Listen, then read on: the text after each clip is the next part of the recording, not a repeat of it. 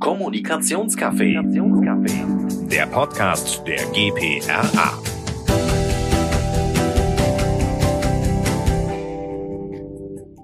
Ein Podcast, viele Stimmen und jede Menge Perspektiven. Heute mit mir, Rebecca von Fleischmann-Hillert in Frankfurt, zum Thema Veränderungen im Agenturalltag. Trainees haben ja heute die Möglichkeit, viele Eindrücke zu sammeln, bei vielen verschiedenen Projekten mitzuwirken und auch schon einiges an Verantwortung zu übernehmen. Aber war das eigentlich schon immer so? Und wie ist heute die Beziehung zwischen BeraterInnen oder Kunden? Und wie war es früher? Diesen und weiteren Fragen gehen wir heute auf den Grund mit meinen zwei Gesprächspartnern aus Agenturperspektive und ergänzend aus der wissenschaftlichen Sicht. Und ich freue mich, dass Sie heute dabei sind. Zu Gast sind Veronika Höber, Geschäftsführerin der Agentur Sympra aus Stuttgart und Professor Dr. Zerfas, Professor für strategische Kommunikation am Institut für Kommunikations- und Medienwissenschaften an der Universität in Leipzig. Ich freue mich, wie gesagt, sehr, dass Sie heute dabei sind und bin gespannt auf unseren Austausch. Zum Einstieg eine Frage an dich als Agenturgewächs, Veronika. Seit wann bist du in der Agenturbranche tätig und was begeistert dich daran so sehr? Ja, zunächst mal äh, vielen Dank für die Einladung. Freut mich sehr, dass ich hier dabei sein darf. Und ja, zu meiner Verweildauer in der Agenturbranche. Lass es mich mal so sagen. Symbra hat letztes Jahr 30. Geburtstag gefeiert. Und ich bin zwar nicht ganz von Anfang an dabei und auch nicht ununterbrochen, aber wir kommen mit der 30 der Sache schon recht nahe. Äh, ich hatte damals meine erste Praxisluft in einer Nachrichtenagentur geschnuppert, bevor ich dann das Angebot bekam, bei Sympra als Volontärin zu starten. Und das war damals tatsächlich noch ein echter Seitenwechsel, also vom reinen Journalismus in die PR. Aber ich habe das persönlich nie bereut. Und was mich bis heute begeistert, das ist sicher zum einen die Vielfalt, die das Agenturgeschäft bietet, an Themen, an immer neuen Herausforderungen, an Kanälen, die wir bespielen können, an Menschen, denen wir begegnen. Und ein zweites ist, wir beschäftigen uns bei Sympra mit teilweise sehr erklärungsintensiven Themen aus dem B2B-Bereich und sich hier durchzubeißen und die Thematik zu durchdringen, um sie praktisch dann für andere rezipierbar und verständlich zu machen, das gehört nach wie vor zu meinen Leidenschaften. Und ein dritter wichtiger Aspekt für mich ist das Ökosystem Agentur an sich. Ich finde es einfach eine ganz besondere Kultur und es macht großen Spaß, mit Menschen zusammenzuarbeiten, die nicht, ja, in Anführungszeichen nur fachlich kompetent sind, sondern eben auch offen und interessiert, empathisch und kreativ und die eben sonst nicht dort wären, wo sie sind. Das ist wirklich schön zu hören, wenn man da so total für brennt. Das merkt man ja auch wirklich total an. Und ähm, wie ist es bei Ihnen, Professor Dr. Zerfas? Was begeistert Sie an der Forschung für Kommunikation? Ja, ich glaube, auf die Vielfalt wurde ja schon hingewiesen. Und natürlich ist Kommunikation in der Gesellschaft, ähm, in Organisationen, für Organisationen ein Thema, was sich unheimlich schnell wandelt. Das ist also vorteilhaft ähm, in der Praxis. Man hat immer wieder Neues zu tun, immer wieder neue Herausforderungen. Für die Forschung ist es einerseits spannend, weil es eben immer wieder neue Themen gibt, aber auch nicht so ganz einfach, denn sich immer wieder darauf einzustellen, überhaupt so neue Phänomene in den Griff zu bekommen, systematisch, das auch dann in die Lehre zum Beispiel zu übersetzen, ist schon eine besondere Herausforderung. Aber genau das macht es ja interessant und wie gesagt, damit muss man kämpfen, damit kommt man voran und die Beobachtung dieses Feldes ähm, nicht nur auf der Seite von Beratung Agenturen, eben auch auf der Seite dann von denen, die das anwenden, bei Auftraggebern, was macht das mit Rezipienten, das ist natürlich schon ein sehr breites Feld, was immer wieder neue Herausforderungen bildet. Stichwort Forschung. Eine Ihrer Studien dreht sich ja auch um die Qualität der Kommunikationsberatung. Können Sie uns vielleicht ein bisschen was zu der Studie erzählen? Vor allem auch mit dem Blick auf den Aspekt, was BeraterInnen und Kundinnen unter der Qualität der Beratung verstehen? Ja, das ist ein Thema, was uns in der Tat schon etwas länger bewegt. Wir haben gerade eine noch unveröffentlichte Studie durchgeführt, in dem wir eine Befragung von vor zehn Jahren repliziert haben. Also Qualität ist in der Tat ein Dauerthema in der Praxis, in der Wissenschaft, aber interessanterweise noch gar nicht so stark durchdrungen. Was eigentlich verwunderlich ist, denn Beratung ähm, oder auch Umsetzung von Kommunikation sind ja Dienstleistungen, also immaterielle Dinge.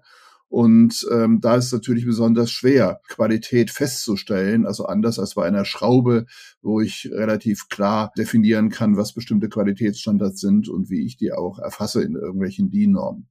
Wenn es konkret darum geht, was man in der Forschung herausfindet, wie man Qualität modellieren kann, dann ist es, glaube ich, ähm, ein erster Schritt, dass man nochmal unterscheidet zwischen der sachlichen Qualität, also wie beispielsweise bei einer Beratung ein Konzept oder bei zum Beispiel Einführung von einer Technologie, ein Konzept, um eine Technologie einzuführen, wie gut diese Beratungsleistung durchgeführt wird und wie auf der anderen Seite die Beziehungsqualität zwischen Auftraggebern und eben Beratern, Dienstleistern auch gemessen werden kann und eingeschätzt werden kann, denn das ist ja immer jede Dienstleistung von beiden Seiten abhängig.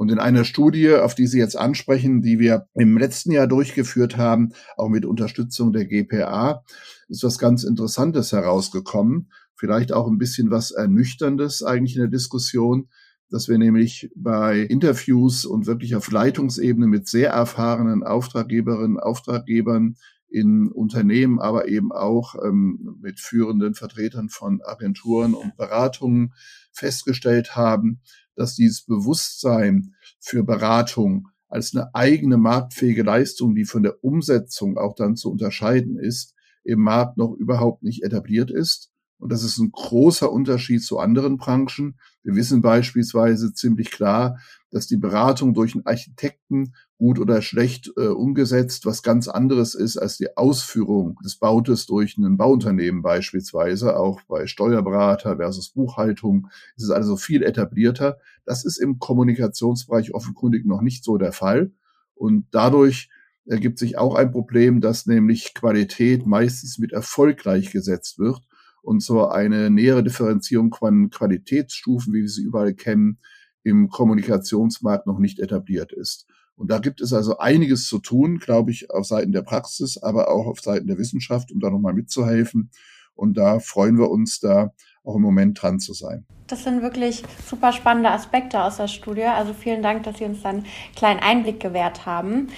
Mit Blick auf die Kommunikationsberatung, was würden Sie durch die Studienergebnisse sagen, wie sich die Kommunikationsberatung so grob in den letzten 20 Jahren verändert hat oder ob sie sich merklich verändert hat? Ja, das ist in der Tat eine große Frage. Und äh, auf der übergeordneten Ebene hat sich offensichtlich nicht so viel verändert, wenn, wie gesagt, Qualität eben weiterhin nicht richtig differenziert wird oder da kein einheitliches Bild vorliegt, was es natürlich für Dienstleister, aber auch für Auftraggeber schwierig macht, auch im wachsenden Markt der Anbieter und der verschiedenen Dienstleistungen überhaupt zu unterscheiden. Wo sich natürlich viel getan hat, ist im Bereich der Prozessqualität. Das zeigen ja auch Zertifizierungen, wie sie nicht nur von der GPA durchgeführt werden, also wie wie das Management von Kundenbeziehungen, wie interne Prozesse auch im agilen Arbeitsumfeld ähm, gemanagt werden.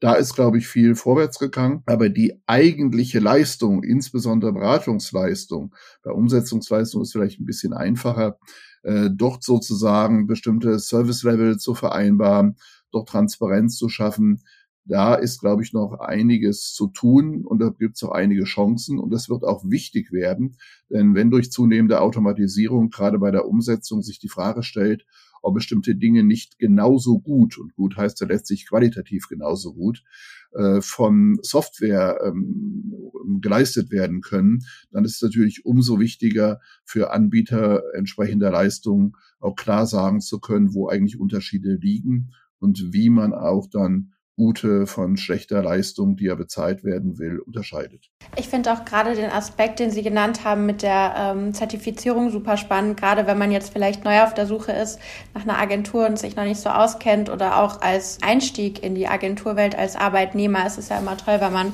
Kriterien hat, an denen man sich da orientieren kann. Die Grenzen zwischen der Beratung und der Umsetzung verwischen in den letzten Jahren ja immer mehr, hattest ähm, vor allem du mir erklärt, Veronika und dass Agenturen immer mehr zum Sparing-Partner werden und nicht einfach nur die verlängerte Werkbank der Unternehmen sind. Wie betrachten Sie beide denn diese Entwicklung und gibt es noch Stellschrauben, an denen hier gegebenenfalls gedreht werden muss? Also ich würde mal sagen, vielleicht auch mit Antwort nochmal auf das, was der Herr Professor Zervas gerade gesagt hat. Die Kommunikation ist heute ja mehr, als es noch vor 20 Jahren der Fall war, als ein, ein strategischer Erfolgsfaktor anerkannt. Und damit wächst ganz klar auch ihr Stellenwert. Also nimm beispielsweise Themen wie Nachhaltigkeit oder Employer Branding oder interne Veränderungsprozesse. Da spielt überall die Kommunikation eine tragende Rolle heute. Und auf der anderen Seite wird es immer komplexer. Du hast kleinteilige, oft sehr diverse Zielgruppen, aber es wird eben auch inhaltlich immer komplexer. Ich würde sagen, alle unsere Kunden befinden sich aktuell in, in mehr oder weniger großen Transformationsprozessen. Also sei es mit Blick auf die Digitalisierung oder die Nachhaltigkeitsthematik zum Beispiel. Und das heißt, die Anforderungen an die Kommunikation wachsen. Und wenn wir hier als Beratende ernst genommen werden wollen, dann müssen wir Antworten haben und Lösungen anbieten können. Und das wiederum bedeutet, dass wir uns auskennen müssen und vorausdenken. Und vielleicht noch eins mit Blick auf die Studie und das von Ihnen gesagt, Herr Professor Zerfas. Wir sind uns natürlich schon mit unseren Kunden einig, dass Beratung und Zusammenarbeit immer dann gut gelaufen sind, wenn wir die gemeinsam gesteckten Ziele erreicht haben. Und da ist es egal, ob das jetzt die positive Medienresonanz ist oder die neu gewonnene Spitzenkraft, sage ich mal, oder das Unternehmen, das jetzt ohne größeren Reputationsschaden aus der Krise gekommen ist. Und klar, also das stimmt schon, das ist immer eine Ex-Post-Betrachtung, aber die zeigt ja gerade auch, ob die Beratungsprozesse im Vorfeld sauber aufgesetzt waren. Aber ich gebe Ihnen natürlich recht. Es wäre für alle Beteiligten einfacher, wenn man sich vorneweg sozusagen auf ein gemeinsames Verständnis von qualitativ hochwertiger Kommunikationsbereitung einigen könnte. Denn also wir als Agentur haben es ja schwer, das im Vorfeld zu beweisen. Und der potenzielle Kunde tut sich schwer, so wie du es auch gesagt hast, Rebecca, sich im Dschungel der Möglichkeiten zu orientieren. Und also gerade vor dem Hintergrund finde ich es wirklich sehr wichtig, dass die GPA mit der CMS-Zertifizierung da für ihre Mitgliedsagenturen den Vorstoß macht, einheitliche und, und eben vor allem verbindliche Qualitätsstandards zu schaffen. Das ist ja nicht nur ein Gütesiegel, es ist gewissermaßen auch ein Kriterienset, für die Kundenseite und es schafft uns als Agentur eine valide Startposition, auf der wir dann die individuelle Beratung aufbauen können. Und zu deiner Frage mit den Sparringspartnern, ja, wir sind heute sicher öfter gefragt als Impuls- und Ideengeber, aber wir nehmen nach wie vor für unsere Kunden ganz unterschiedliche Rollen ein. Also das ist ja auch gerade das, was die Unternehmen bei uns suchen. Eine agile Kapazitätsverstärkung, sowohl in der strategischen Beratung als auch in der Umsetzung. Und um deine Frage zu beantworten mit den Stellschrauben, da ist sicher ein ganz wichtiger Punkt, was ich äh, vorhin schon angerissen habe, dass wir unseren Kunden immer einen Schritt voraus sind, also als Ideengeber wirklich glaubwürdig bleiben. Und wir müssen uns vielleicht noch ein bisschen öfter trauen ähm, als bisher, tatsächlich auch die Vorgaben zu hinterfragen, die wir bekommen. Und es muss uns egal sein, an welcher Stelle in der Wertschöpfungskette wir einsteigen. Also ich sag mal, Kundenorientierung und gute Beratung, das kann ja durchaus auch bedeuten, dem Kunden zu widersprechen. Vielleicht ein wichtiger Hinweis, denn ich würde völlig zustimmen, die Komplexität auch der verschiedenen Aufgaben heißt ja auch nicht nur in der Umsetzung, auch in der Beratung, dass da ganz unterschiedliche Dinge gefordert sind. Und wie gesagt, den Devil's Advocate spielen und dann zu beurteilen, habe ich dafür Geld ausgegeben? War das jetzt gut oder hat da jemand keine Ahnung gehabt und bloß ein paar dumme Fragen gestellt? Ist ja was komplett anderes im Beratungsprozess als zum Beispiel eine klassische Kommunikationskampagne, wo ich erstmal auch beraten muss natürlich, was sind die richtigen Dinge, um die es geht. Äh, oder denken wir jetzt eben an solche Dinge wie Einführung von Technologien, über die alle nachdenken, auch in den einen in den Kommunikationsabteilungen selber. Das heißt also, das Spektrum von Beratung wird ja deutlich größer. Wenn wir das jetzt wieder mal allgemein vergleichen, wir reden ja über Qualität hier, wie ich die Qualität eines Architekturbüros oder eines Architekten beurteilen will, ob das gut oder schlecht war, oder die eines Steuerberaters oder eines Rechtsanwalts, andere immaterielle Tätigkeiten, sind logischerweise verschieden. Ne? Also da jetzt nochmal näher reinzugehen und so ein bisschen von dem Bauchgefühl wegzukommen auf der Beziehungsebene, das war alles ganz nett, die haben meine Branche verstanden, ne? äh, sondern sagen, um was geht's hier eigentlich? Das ist, glaube ich, total wichtig, denn die Konkurrenz wächst natürlich. Also wie zu Recht gesagt wurde, die Einflugschneise sind natürlich eher Kommunikationsprobleme. Ne? Aber ob bei der Employer Branding Geschichte nachher eben eine Kommunikationsberatung gefragt wird oder eine Personalberatung gefragt wird oder der Headhunter auch noch die Kommunikationsstrategie mitverkauft. Das hat sich ja heute deutlich gewandelt. Und ich glaube, deswegen ist es für die Kommunikationsbranche selbst, um die reden wir ja heute, PR-Kommunikationsagenturen, so wichtig, sich da nochmal zu positionieren und sich auch zu überlegen, welches Verständnis von Qualität, vielleicht welche Maßstäbe von Qualität gibt es denn schon bei bestimmten Beratungsdienstleistungen.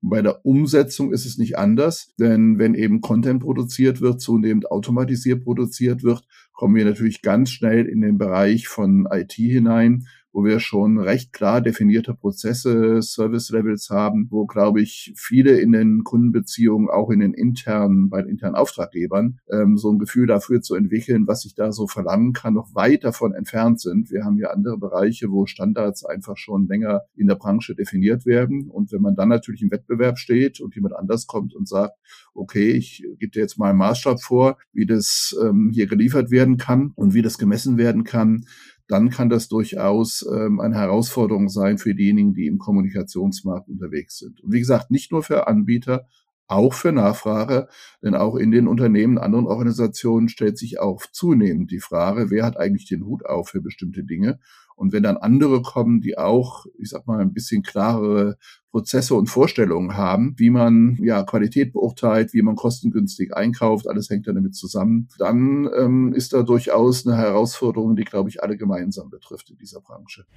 Dankeschön auf jeden Fall für die Einschätzung hier von Ihnen beiden. Um nochmal auf das Stichwort zurückzukommen, dass man auch mal den Kunden widersprechen kann. Veronika, das hattest du ja gesagt. Ich merke das auch total oft im Arbeitsalltag in der Agentur, dass man, also die sind ja wirklich dankbar, Kunden, wenn man sagt, ich sehe das ganz anders, lass es uns doch lieber so und so machen. Und das ist dann in gewisser Weise auf jeden Fall auch unsere Aufgabe als Berater oder als Beraterin. Aber es gibt sie schon durchaus auch noch die beratungsresistenten Kunden, so ist es nicht. Das stimmt.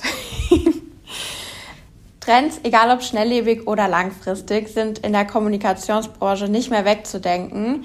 Gibt es einen besonders signifikanten Trend, der die Kommunikationsbranche Ihrer Meinung nach beeinflusst? Also so erwartbar das jetzt vielleicht sein mag, aber aus meiner Sicht ist das die Digitalisierung in allen ihren Facetten. Also sicherlich hinsichtlich der Tools, die uns heute zur Verfügung stehen, aber eben auch mit Blick auf Mediennutzungs- und, und Kommunikationsverhalten. Also nimm die sozialen Medien zum Beispiel, die haben die Kommunikation fundamental verändert. Sie haben uns mit allen Vor- und Nachteilen äh, näher an die Zielgruppen gebracht und äh, sie haben auf der anderen Seite ähm, das Rezeptionsverhalten völlig umgekrempelt und ganz nebenbei dann auch noch das Tempo in der Kommunikation ganz massiv erhöht. Und ich würde sagen, ein Trend, den wir gerade sehen, ähm, das was auch schon angeklungen ist, das ist diese datengetriebene Kommunikation, Stichwort Comstech. Also sehr, sehr, sehr verkürzt gesagt, praktisch das Informationsbedürfnis der Zielgruppe genauer zu analysieren, um dann deinen Content entsprechend passgenau auszurichten ich denke mal, da ist noch viel Veränderungspotenzial und unser nächstes großes Thema ist ganz klar die künstliche Intelligenz in der Kommunikation. Ähm, die Frage nach den Chancen und Risiken, die Frage, ob und wie wir sie sinnvoll einbinden können. Ja, und um dann eventuell halt auch im Sinne dessen, was wir jetzt vorhin schon besprochen haben, mehr Freiräume zu bekommen für kreatives und vielleicht eben auch für qualitativ hochwertige Beratung da bin ich wirklich gespannt, was ähm, im Hinblick auf die künstliche Intelligenz kommt. Da haben wir auch schon eine Podcast-Folge im GPRA-Podcast. Wer da nochmal reinhören will, gibt es, glaube ich, ganz viele spannende Informationen nochmal, um da auf das Thema mehr einzugehen. Mit Blick auf den European Communication Monitor, dessen Leitung bei Ihnen liegt, Professor Dr. Zerfas, können Sie unseren ZuhörerInnen erklären, worum es sich hier handelt und welche Ergebnisse Sie auch mit Blick auf Trends und Entwicklungen feststellen bzw. untersuchen konnten? Ja, in dieser und in anderen Studien versuchen wir einerseits zu identifizieren, was gerade Entscheider in der Kommunikationsbranche bei Auftraggeber, Auftragnehmern bewegt aber eben, das sind andere Studien, gerade erst veröffentlicht, der Communications Trend Radar zum dritten Mal, versuchen wir eher zu untersuchen, was eigentlich in anliegenden Disziplinen schon sichtbar wird, was in nächster Zukunft auch auf uns in der Kommunikationsbranche zukommen wird. Und natürlich ist das ganze Thema Technologien, künstliche Intelligenz ein Thema. Ein Dauerbrenner-Thema sind in dem Kontext aber auch die Kompetenzen. Also die Frage, ob diejenigen, die in der Kommunikation arbeiten, auf welcher Seite auch immer, überhaupt in der Lage sind, damit umzugehen. Oder ich habe es eben schon angedeutet, ob die gleiche Aufgabe eben gar nicht mehr in der dieser Branche bleibt, also beispielsweise sich von Umsetzung zu Beratung verschiebt, sondern von Organisationen oder auch Anbietern komplett woanders ähm, sozusagen Grünfield angeboten wird. Natürlich ist in der Gesellschaft das relevant, aber es das heißt ja nicht, dass es die gleichen Akteure in Organisationen oder im Beratungs- und Agenturmarkt nachher umsetzen. Also das ist noch eine darüber hinausgehende Frage, die den Blick so ein bisschen weitet. Und was wir auch ganz deutlich sehen, dass wir uns, glaube ich, einstellen müssen auf andere Umwelten. Ähm, Ressourcen werden knapper, die Wettbewerbsfähigkeit ist äh, in unseren Regionen deutlich unter Druck. Und ich glaube, in den letzten 10, 20 Jahren haben wir in der Kommunikation immer in so einer Überflussmentalität gelebt. Klar, man braucht Ressourcen, die sind immer zu wenig. Aber wenn das Geld da ist, sozusagen, ist alles machbar. Wir sehen eben zunehmend, das fängt bei Events an, dass das gar nicht mehr der Fall ist. Wir, uns fehlen die, die Mitarbeitenden in den Unternehmen, in den Agenturen. Und hierfür sozusagen Ansätze zu finden, das ist nochmal eine strukturelle Herausforderung, die, glaube ich, über die, ja, eigentlich die Optimierung im bestehenden Geschäftsmodell ähm, hinausgeht. Also da gibt's, glaube ich, sehr viel, sehr Grundlegendes und genau das führt aber auch wieder bei dem Thema Qualität zu, dazu zurück, ob wir im Kommunikationsbereich überhaupt, ähm, ich sag mal, genügend Transparenz über unser eigenes Leistungsspektrum haben. Denn nur wenn wir das haben, können wir natürlich ganz gezielt uns überlegen, wo Technologien uns helfen, wo andere möglicherweise schneller sind, wo Kompetenzen aufgebaut werden müssen oder wo es vielleicht auch gar nicht notwendig ist, weil sich sowieso in fünf oder zehn Jahren dieses Anforderungsspektrum verändert. Und nochmals, das ist nicht nur was für Agenturen und diejenigen, die da arbeiten, das ist ebenso relevant in den Organisationen, in Unternehmen, wo natürlich zunehmend auch über ja, Zusammenlegungen von Funktionen nachgedacht wird. Integrierte Kommunikation ist heute überall eigentlich klar der Fall wird durch, wird durch Technologie getrieben. Und ich glaube, da muss man schon gut gewappnet sein, um da auch den Hut aufzubehalten und nicht von anderen, die zum Beispiel aus dem IT-Bereich kommen, eigentlich von Kommunikation der Breite gar keine Ahnung haben, aber möglicherweise klare Prozesse und klare Kriterien haben, möglicherweise vertrieben zu werden. Ich glaube, da droht noch ähm, einige Herausforderungen, die man bearbeiten muss. Sie haben eben angesprochen, dass es oftmals fehlende Ressourcen gibt. Ist die fehlende Ressource hier immer das Geld oder gibt es da noch andere Ressourcen, mit dessen Knappheit wir aktuell in der Kommunikationsbranche umgehen müssen? Ja, natürlich, Personal ist äh, ganz eindeutig knapp, aber wir sehen es auch gerade bei Dienstleistungen. Also äh, wie wollen Sie Events durchführen, ne? äh, wenn Sie sozusagen keinen Caterer mehr bekommen? Dahinter liegt natürlich auch eine Personalfrage bestimmte Formate lassen sich nicht mehr durchsetzen ähm, oder umsetzen, ganz praktisch, ne, weil uns Flugverbindungen fehlen, aus welchen Gründen auch immer. Ne. Das hat schon ganz konkrete Konsequenzen in der Organisation von Kommunikation. Nicht alles geht virtuell, wie wir wissen. Und das führt natürlich dann schon dazu, dass man sich von der Zielorientierung nochmal überlegen muss, was sind eigentlich Ziele, die man durch Kommunikation erreichen kann? Gibt es da neue Ansatzpunkte, wie man das erreichen kann? Und ich glaube, da spielt die Musik, also ein bisschen out of the box zu denken, von den Zielen her und auch mal in die Zukunft zu schauen, also nicht nur das nächste Jahr, sondern sich mal zu überlegen, wie schaut es eigentlich alles in zehn Jahren aus? Denn dort werden sich auch natürlich die Gegebenheiten, wo die Rezipienten sitzen, wenn sie mal an Demografie denken, wenn sie an wirtschaftliche Verschiebungen denken, ja, welche Auftraggeber sind dann da? Ne? Äh, welche Werte spielen da eine Rolle? Man muss vielleicht auch einiges aus unserer Bubble hier im Westeuropa und Nordamerika mal in Frage stellen, wenn man mal nach zehn Jahren projiziert, wer eigentlich dann die wichtigen Player politisch und wirtschaftlich sind. Und daraus wird sich vielleicht durchaus auch einiges ergeben für die Frage, wie der Kommunikationsmarkt sich aufstellen will. Das sieht man bei den großen Networks schon.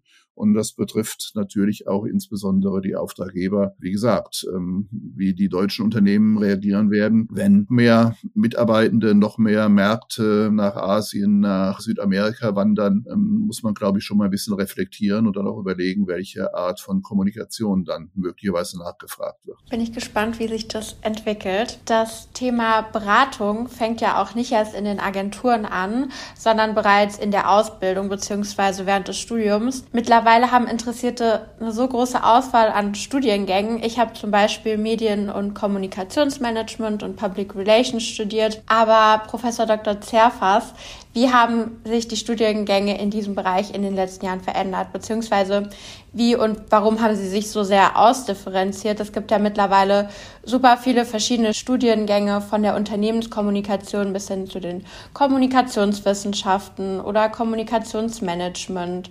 Nur um hier einige zu nennen, die mir gerade einfallen. Ja, der Bereich ist natürlich, wenn man auf den deutschsprachigen Raum ähm, schaut, schon deutlich gestiegen. Da gab's, ich glaube, wir haben hier in Leipzig den ersten Masterstudiengang gestartet in dem Feld im Jahr 2007. Da ist schon viel geschehen. Inhaltlich aber nicht unbedingt. Also in der Breite geht es hauptsächlich um Angebote, die auch an Fachhochschulen äh, stattfinden, die früher noch Veronika Höber wird sich erinnern, Sie haben das Thema Quereinsteiger ja erwähnt. Ne? Äh, da gab's ähm, so Umschulungsstudiengänge teilweise für Menschen, die äh, fachlich eben zum Beispiel Chemie studiert hatten und dann so die Kommunikationskompetenz bekamen. Das ist gar nicht schlecht, weil da hat man eine innerliche Kompetenz gehabt. Diese Ausdifferenzierung führt heute dazu, dass wir sehr viele Studiengänge irgendwas mit Medien haben, die auf einer handwerklichen Ebene, gerade auch was so Texterstellung anbelangt, Event ganz gut sind wo aber dann so ein bisschen die inhaltliche Frage natürlich fehlt. Also man kennt dann zwar die Medienlandschaft, aber in der Praxis braucht man nicht eine Beratung Umsetzung natürlich vor allen Dingen Branchen oder ja, Fachkenntnisse auf dem jeweiligen Gebiet. Das macht es also nicht einfacher und die Masse der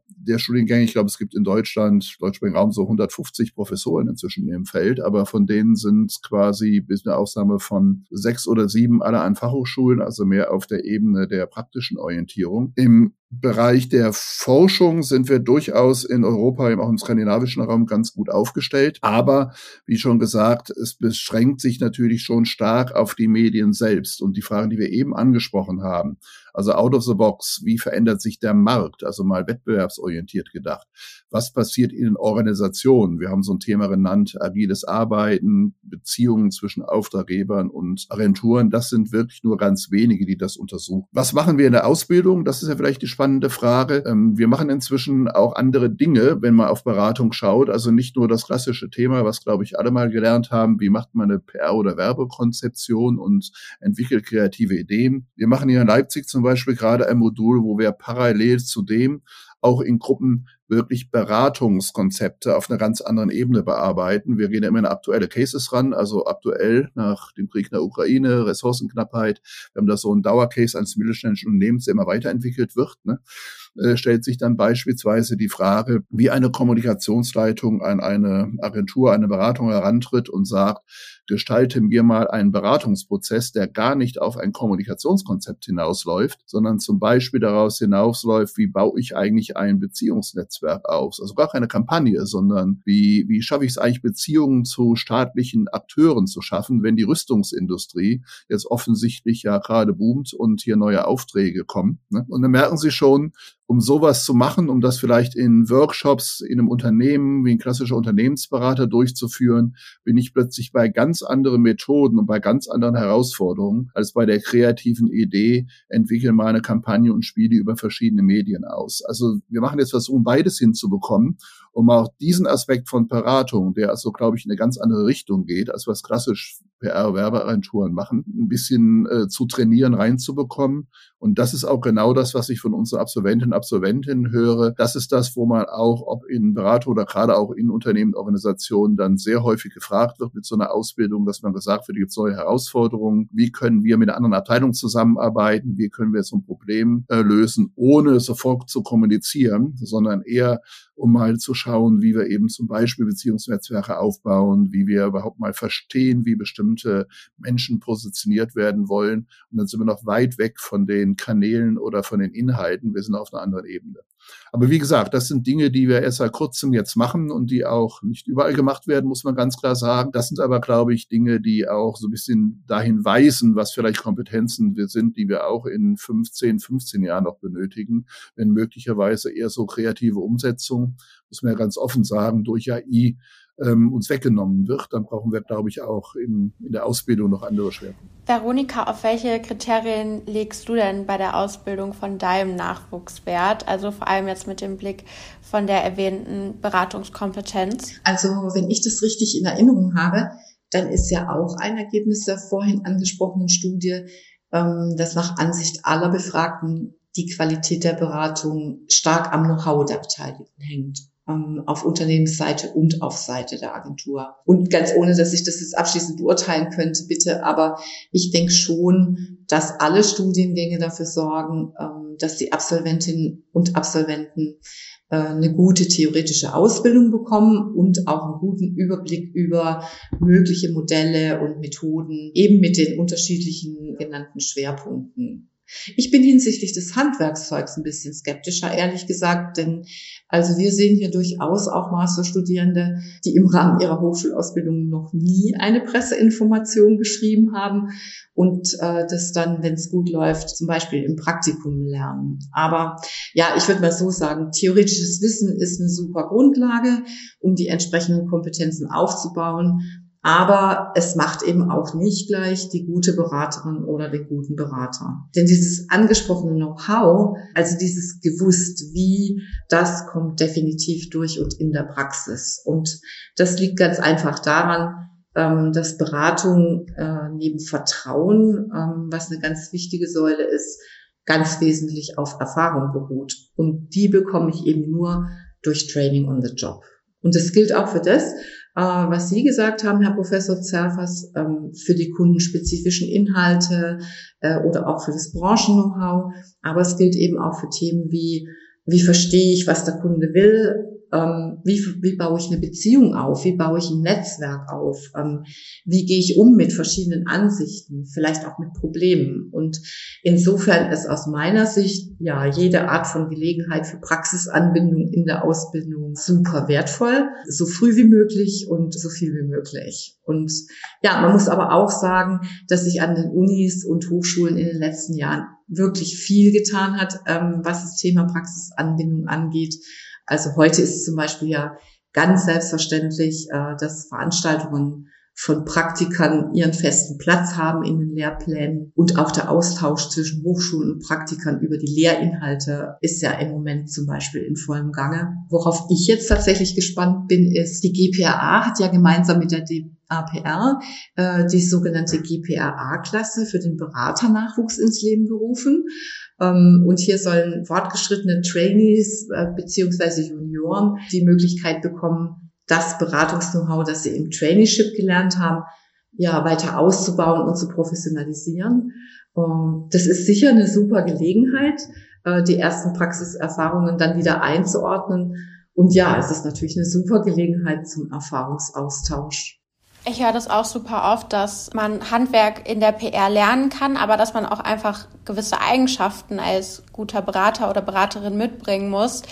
Sei es jetzt zum Beispiel, wie du eben gesagt hast, dass man die Kunden verstehen muss, aber vielleicht auch die Hands-on-Mentalität und einfach so die Einstellung, dass man gut auf Menschen zugehen kann. Das sind ja auch einfach wichtige Aspekte, die nochmal einen guten Berater ausmachen, neben den fachlichen Kenntnissen.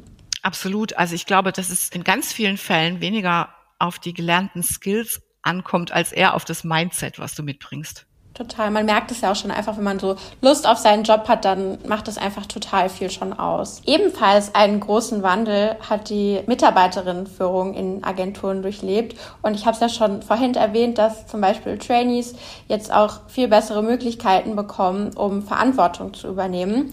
Veronika, wie siehst du das, wenn du jetzt mal deinen Berufsstart in der Agentur vergleichst mit im Vergleich zu den aktuellen BerufseinsteigerInnen in der gleichen Branche? Also ich gehöre ja zu Generation Boomer. Das heißt, wir waren und wir sind immer ein paar zu viel.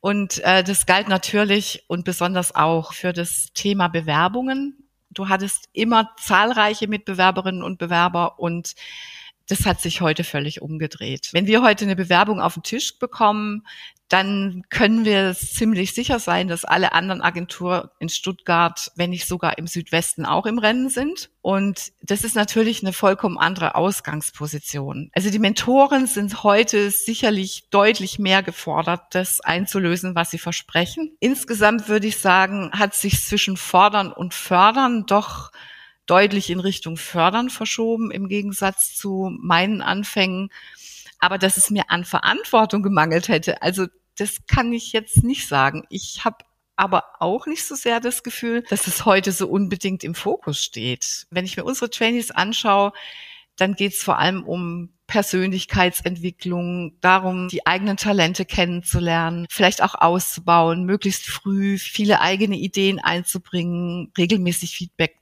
zu bekommen, solche Sachen. Und also wir haben heute selbstverständlich dezidierte Ausbildungspläne, die auf jede und jeden Trainee individuell zugeschnitten sind. Das gab es bei uns früher nicht. Und auch das Kennenlernen der Agenturbereiche zum Beispiel oder der Agenturkompetenzen, das läuft heute wesentlich systematischer. Also ich würde es mal so auf den Punkt bringen. Was früher vielleicht eher so der Schubs ins kalte Wasser war, das ist heute ja eher eine Einladung, würde ich sagen, in, in einen gut eingerichteten Proberaum.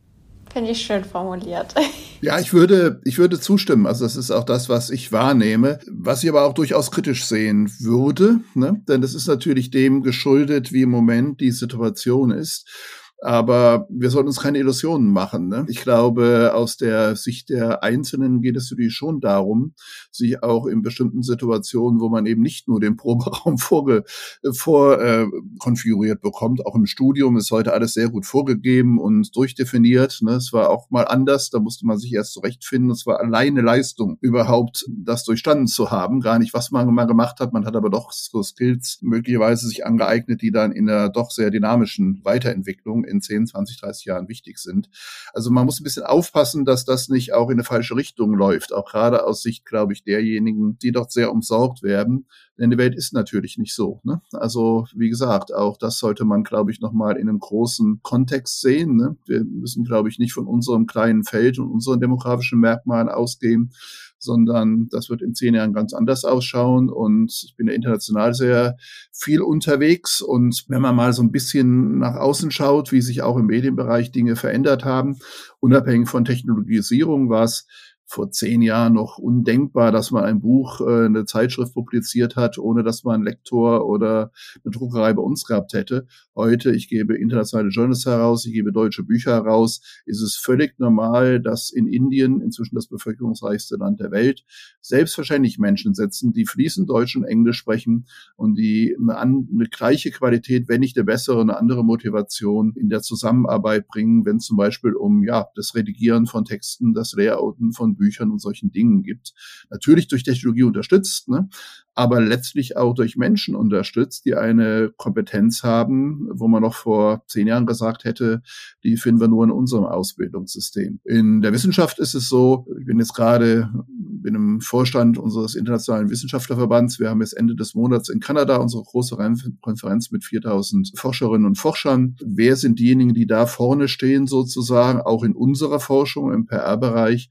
Es sind nur junge Menschen aus China, die sozusagen ähm, an der Spitze sind. Und also die Frage, wo sozusagen die Kompetenz herkommt, wo die Menschen durchkommen, die auch unter Bedingungen, die wir vielleicht vor 30 Jahren haben, hatten, ne, sich durchgebissen haben und dann so ein bisschen die, das Zepter übernehmen in den Organisationen, egal welcher Art, das zeichnet sich schon sehr deutlich ab. Und das ist so ein bisschen die Krux bei der ganzen Geschichte, ne? dass man, glaube ich, aufpassen muss, dass man sich nicht zu sehr hier im Warmen wägt, ne? sondern so ein bisschen schaut, auch in unserem Bereich, ne? auch in der Kommunikation, auch in der Dienstleistung, reden wir letztlich über eine globale Entwicklung, insbesondere dann, wenn die Kunden eben auch nicht mehr äh, nur hier vor Ort sitzen werden, sondern international sind. Und da ist es durchaus wichtig, sich aus solchen ja, harten Situationen mal wieder auszusetzen und sich darüber im Klaren zu sein, dass man darauf vorbereitet ist. Wie gesagt, der Blick so ein bisschen in die Glaskugel, aber wir sehen, glaube ich, schon, wenn man ein bisschen längere Zeiträume sieht, dass sich da einiges verändert. Das ist ja eine allgemeine gesellschaftliche Diskussion und äh, die wird sicherlich auch auf unseren Bereich zutreffen. Spannender Einblick. Dankeschön da nochmal für, für den internationalen Blickwinkel. Veronika, nochmal um auf die Anfangszeit zurückzukommen. Welche Learnings hast du denn aus deiner Anfangszeit mitnehmen können, die dich heute als Geschäftsführerin immer noch begleiten? Du meinst aus der Menge der Learnings, zu denen täglich immer noch neue sind? Ja, manchmal hat man ja vielleicht noch so eine Story, die man immer noch erzählt, weil die einen so geprägt hat. Also ja, ich will mal drei Evergreens rausgreifen. Eines davon ist, die Lösung, die der Kunde auswählt, ist nicht immer auch die beste. Wenn du ihm drei Alternativen anbietest, von denen du zwei richtig gut findest, dann kannst du sicher sein, er nimmt die dritte. Und darum würde ich sagen, immer nur das anbieten, was man selbst hundertprozentig gut findet und, und vertreten kann. Und was ich mir auch relativ früh hinter die Ohren geschrieben habe, guter Content kann nur dann entstehen, wenn man das Thema wirklich vollständig durchdrungen und verstanden hat. Und das ist jetzt vielleicht bei uns auch eher speziell, weil wir uns sehr komplexen Themen äh, befassen. Und ich kann natürlich auch sagen, es geht auch anders. Also man kriegt's auch hin. Aber es ist halt ein unglaublicher Krampf und Kampf. Und wenn du da versuchst, aus Halbwissen was Gutes zu machen. Und das Dritte, eine Sache, die ich immer wieder erstaunlich finde, vertrau einfach auf die Crowd Intelligence in deiner Agentur. Ich finde es super, wie sich Wissen summieren kann und ja, wie dann manchmal auch was völlig Neues oder was ganz Überraschendes entsteht. Dankeschön. Also da waren bestimmt ein paar Sachen dabei, die neue BerufseinsteigerInnen jetzt für ihre Zukunft mitnehmen konnten. Die Corona-Krise liegt jetzt zwar schon eine Weile zurück, aber hat die Arbeitsweise in Agenturen auf jeden Fall verändert und gerade das flexible und mobile Arbeiten ist eine tolle Möglichkeit für BeraterInnen. Aber Veronika, wie hat sich das auf den Agenturalltag und auch auf das zusammen, den Teamzusammenhalt ausgewirkt, weil gerade Agenturen sind ja gerade dafür bekannt, dass sie ein starkes Miteinander haben und auch gerne mal tolle Team-Events oder Afterwork-Events anstehen. Ja, also der Teamzusammenhalt, der hat bei uns zum Glück super funktioniert. Wir sind damals, wie so viele, praktisch von einem Tag auf den anderen in die Homeoffices umgezogen. Und das hat ganz gut geklappt, weil mobiles Arbeiten auch vorher schon gut funktioniert hat bei uns.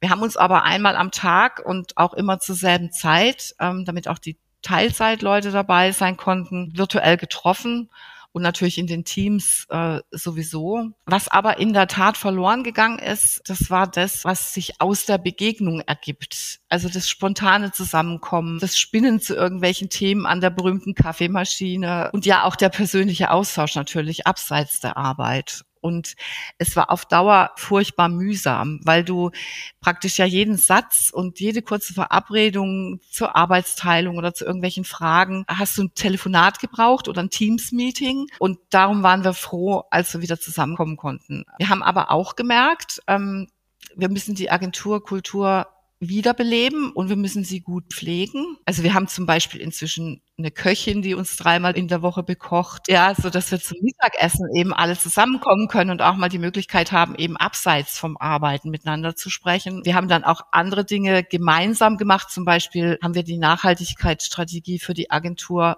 mit dem ganzen Team aufgesetzt. Das hätten wir vor Corona wahrscheinlich eher in einer kleinen Arbeitsgruppe getan und dann ausgerollt. Also so ein bisschen versucht auch wirklich an ein paar Stellen Akzente zu setzen. Ja, und wir versuchen wirklich alle Gelegenheiten zu nutzen, die es gibt, sich live zu treffen, auch natürlich zu den von dir erwähnten Events und so weiter. Vieles Arbeiten ist sicher jetzt normaler, aber nachdem wir wissen, wie es auch anders sein kann, habe ich doch schon den Eindruck, dass es immer noch alle sehr wertschätzen, wenn alle oder doch zumindest der Großteil da sein können. Total. Ich finde es auch immer spannend zu hören, wie jede Agentur sich das so ein bisschen so für sich gelöst hat, dieses, wie finden wir wieder zueinander, wie können wir auch Remote-Lösungen finden, um unseren Teamzusammenhalt zu stärken. Da hat jeder, glaube ich, so seinen Weg für sich gefunden. Professor Dr. Zerfas haben Sie in Ihren zahlreichen Studien ebenfalls Veränderungen in der Branche feststellen können, die auf Umstrukturierungen zur Zeit der Corona-Krise zurückzuführen sind? Ja, ich glaube, ich kann nur das bestätigen, was Veronika Höper gesagt hat. Das betrifft uns, glaube ich, alle, den richtigen Mittelweg zu finden und einerseits dem ja, Individualitätsbedürfnissen entgegenzukommen, auf der anderen Seite dafür zu sorgen, dass die zwei Büroarbeitstage dann nicht nur dann stattfinden am Freitagnachmittag, wenn die Chefs nicht da sind. Sowas hat man auch schon gehört, ne, von manchen, manchen Menschen, die das auch dann eben so ein bisschen haben. Ja, äh, ich finde es fast noch interessanter, wie man auf Seite Auftraggeber damit umgeht also gerade in globalen Konzernen und anderen Dingen, wo das natürlich nochmal eine ganz andere Ebene hat. Ne? Also finden die äh, sonst jährlichen Strategietage, wo dann weltweit mal alle 100 Kommunikatoren eingeflogen werden, noch statt oder nicht aus verschiedenen Gründen oder wie macht man das? Denn das hat, glaube ich, nochmal dazu dafür gesorgt, dass das, was ich eben angedeutet habe, dass also ein Bewusstsein dafür, dass eben nicht alles nur im Headquarter stattfindet und auch Dienstleister aus dem Headquarter dazu genommen werden, sondern man auch woanders eben zum Beispiel gute Berateragenturen findet. Das ist, glaube ich, was, was bei einigen denen noch mal klar geworden ist. Und das sehen wir jetzt auch bisher bei deutschen Unternehmen noch nicht so, dass Teile äh, Einzelne, die ihren Vorstandsposten mal nach, nach Asien verlegt haben mit allen Dingen und sowas. Aber ich glaube, da ist schon Tür jetzt geöffnet worden, wo man also auch da nochmal nachschauen muss, was das eigentlich dann auch für die Dienstleister bedeutet, wenn auch die Auftraggeber gar nicht mal an einem Ort sitzen oder sich ganz verschieden dezentral aufgestellt haben. Also das ist erst so eine Beobachtung, die nicht durch eine große Studie jetzt belegt ist, aber es deutet schon darauf hin, dass so auf der strukturellen Seite die Frage, wer beauftragt eigentlich Kommunikation in Zukunft noch, ähm, was haben die für eine Kultur, was haben die für eine Erwartung, sind da vielleicht Menschen, die aus einem ganz anderen Umfeld kommen und dann eben nochmal in Zukunft vielleicht gar nicht mehr auf Kommunikationsberater zugehen, sondern auf IT-Berater zugehen, weil sie irgendwie da eine bessere Affinität haben, daherkommen. Das ist in Asien zum Beispiel ein ganz großes Thema, wo diese ganze Kommunikationsberatung gar nicht so profiliert ist wie in Nordamerika Amerika, wie in UK, wie im deutschen, italienischen Raum. Ich glaube, da kommen möglicherweise nochmal in den Markt der Kommunikationsberatung und Umsetzung nochmal ganz andere Player rein. Und das wird möglicherweise durch diese ja etwas flexibleren Ideen, wie man Organisationen aufbaut, wie man Verantwortung delegiert, nochmal befördert. Aber wie gesagt, das ist so ein bisschen alles out of the box gesprochen. Ne? Und auch da kann ich nur dazu raten, nicht nur auf das zu schauen, wie es immer schon war, denn diese Branche, wir haben es am Anfang gesagt, ändert sich sehr schnell. Nicht nur auf der Ebene der Kommunikation selber, also der, der Kanäle, der Inhalte, sondern eben auch in der Frage, wer überhaupt für Kommunikation verantwortlich ist, was das Mindset dieser Menschen prägt und damit auch auf die Frage, wer sind eigentlich hier die Auftraggeber und die Dienstleister, über die wir in 15, 15 Jahren eigentlich reden. Spannender Einblick. Dankeschön da auf jeden Fall für Ihre Einschätzung. Zum Schluss interessiert mich noch, wie bei allen anderen Gästen, euer Blick in den Kaffeesatz. Was denkt ihr, wie werden sich Kommunikationsagenturen in der Zukunft noch entwickeln? Wir haben es schon angesprochen, aber vielleicht noch so einen abschließenden Satz, um nochmal alles so zusammenzufassen. Also ich mache mal den Anfang, wenn ich darf, in aller Kürze. Also ich glaube tatsächlich, dass es das Format Agentur weitergeben wird. Und zwar im Kern auch gar nicht so in einer veränderten Aufstellung. Also wir hier bei Sympra, glaube ich, werden nie nur ein, ein virtueller Verbund sein von Menschen, die irgendwo sitzen auf der Welt. Dazu ist die Agenturkultur einfach ja ein zu wertvoller Nährboden für gute Ergebnisse. Und auch mit Blick auf das, was Sie gerade gesagt haben, Herr Professor Zerfas, ich glaube, Agenturbusiness ist People-Business und bleibt's auch. Die persönliche Beziehung zum Kunden ist entscheidend, auch vor dem Hintergrund aller IT-Tools und, und vernetzten oder verteilten Netzwerke. Und vielleicht noch eins, ich könnte mir sogar vorstellen, und das klingt jetzt ein bisschen vollmundig, aber ich könnte mir sogar vorstellen, dass Agenturen sowas werden wie die Gralshüter der Qualität. Wenn immer mehr Menschen dank digitaler Tools und KI und so weiter alles selber machen könnten, dann könnte es ja in Zukunft auch so aussehen. Wenn es ganz besonders gut werden soll, dann frage ich meine Agentur. Ja, das ist ein optimistischer Blick in die Zukunft. Also ich würde völlig zustimmen, dass es äh, die Dienstleister, sage ich mal allgemein gesagt, die genau das bringen, auf jeden Fall geben wird. Ne? Die entscheidende Frage ist, heißen die noch Kommunikations- oder PR-Agenturen oder ist aufgrund des doch Wissens, was einfach jetzt verbreiteter ist. Das war einfach vor 20 Jahren nicht noch so. Es war zum Teil noch so ein bisschen Geheimwissen, wie man Journalisten redet oder sowas. Ne? Ist das doch in vielen Bereichen gar nicht automatisiert. Da würde ich völlig zustimmen. Also das wird auch ein Teil sein in der Umsetzung der Beratung, aber wird es auch von anderen wahrgenommen. Also klar, nicht nur auf der Ebene von Unternehmensberatern im Großen, sondern gerade auch im mittelständischen Bereich, im kleinen Bereich Ich habe jetzt einige Beispiele, wo man noch vor ein paar Jahren gesagt hätte, da musst du deine Werbe- und PR-Agentur suchen bei einem Change-Prozess wo ich jetzt einige Beispiele ganz konkret habe, wo auch ganz normale Mittelstandsberater, die sonst eben so Strategie Technologieberatung, Nachfolgeberatung machen, so nebenbei noch das Employer Branding, die Führungskommunikation miterledigt haben, weil eben mehr Wissen über das Thema da ist. Und ich sehe es auch bei unseren Absolventinnen und Absolventen, dass aus dem Bereich der Kommunikation viele dann gar nicht mehr in diesem engen Markt bleiben sozusagen, sondern weiter als Berater unterwegs sind, ob intern oder extern. Aber da steht dann nicht mehr Kommunikation drauf. Da ist dann Kommunikation noch ein Teil einer Unternehmensberatung, ein zunehmend wichtiger natürlich. Ne? Und dann bleibt eigentlich die Leistung, es bleibt auch genau das, was gesagt wurde. Ne? Man braucht da bestimmte Menschen dazu, man braucht eine bestimmte Kultur. Aber wo werden die sitzen? Also ich glaube, es ist auf jeden Fall richtig, wenn man in den Bereich reingeht, auch als Nachwuchskraft wird man auf jeden Fall seinen Weg machen, denn Kommunikation, auch Kommunikationsberatung, Kommunikationsumsetzung ist ein Thema der Zukunft. Die spannende Frage ist es, wo werden diese Dienstleistungen in fünf oder zehn Jahren sowohl hier im Markt, aber auch international eigentlich nachgefragt und wo sind dann da die Karrierechancen? Ne? Und die gibt's ganz sicher im lokalen Bereich, das ist völlig klar. Ne? Der lokale, die öffentliche Hand oder der kleine Mittelständler wird jetzt nicht nach China gehen deswegen ne? Äh, und sich jemand einkaufen. Aber ich glaube, dieser Markt wird durchlässiger werden und damit werden sich neue Chancen ergeben ähm, für alle, die jetzt in den Markt einsteigen, wenn man das mal ein bisschen sich anschaut. Und dann werden wir sicherlich Beratung, Agenturen haben, wie die dann genau heißen, wie sie sich selbst definieren. Das wird möglicherweise anders ausschauen. Aber man hört auf jeden Fall schon, es bleibt spannend, wie sich das alles entwickeln wird. Ich bin auf jeden Fall, freue mich auf jeden Fall, dass wir da so einen optimistischen Blick auf jeden Fall haben und es bleibt auf jeden Fall spannend. Vielen Dank für das spannende Gespräch. Wir haben super viele Studienergebnisse bekommen, Blicke in den Agenturalltag, spannende Insights zu Qualitätsstandards oder auch zum Beratungsprozess. Also vielen Dank dafür und danke fürs Zuhören und bis bald. Der Podcast der GPRA.